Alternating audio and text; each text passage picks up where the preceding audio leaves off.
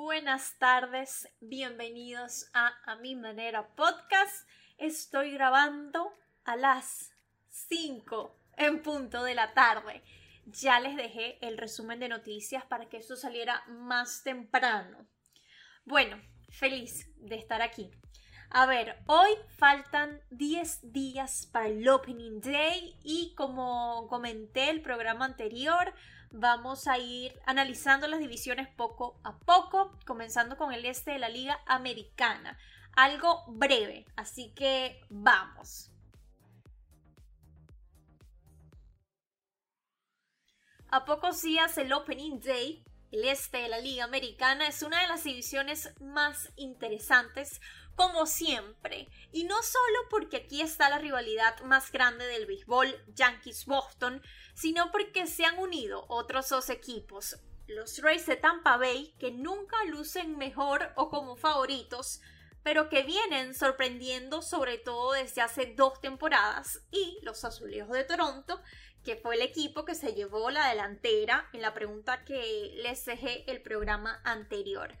Toronto seguido por los Medias Rojas, que recordemos agregaron a Trevor Story y tienen a uno de los managers más inteligentes del béisbol, pero la interrogante de este equipo es el picheo. Y por supuesto también están los Orioles, pero este sigue siendo un equipo que no entra en la competitividad de esta división hasta ahora. Así que hoy vamos a hablar unos minuticos de los Azulejos de Toronto.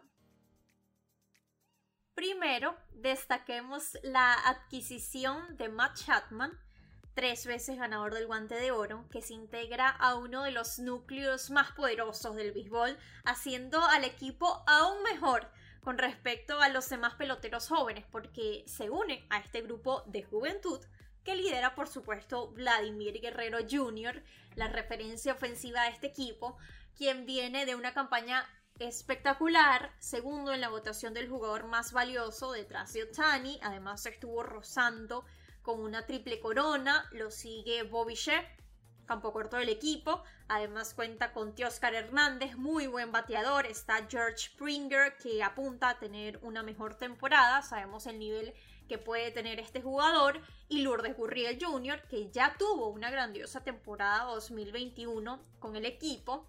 De hecho, fueron el equipo con más cuadrangulares el año pasado. Mientras que el derecho puertorriqueño, José Berríos, y el zurdo surcoreano, Hyun Jin, comandan la rotación de picheo con mucha consistencia y otros grandes nombres que refuerzan un bullpen que está muy profundo. Otro dato importante para tener en cuenta es que en el 2021 los azulejos ganaron 91 juegos, tres más los campeones, que fueron los Bravos de Atlanta. Y yo repito aquí, una postemporada extendida les abre campo a situaciones como estas. Los azulejos quedaron muy cerca de los playoffs. Escuché en el extra base que a un solo juego, así que este pudiese ser el año para que jueguen en octubre. Es un equipo que, como estoy diciendo, fue bueno en la temporada 2021 y esta se reforzó. Cuando vemos cada pieza da la impresión como si no hubiese ningún hueco en esa alineación. Y no lo digo yo, lo dijo el manager.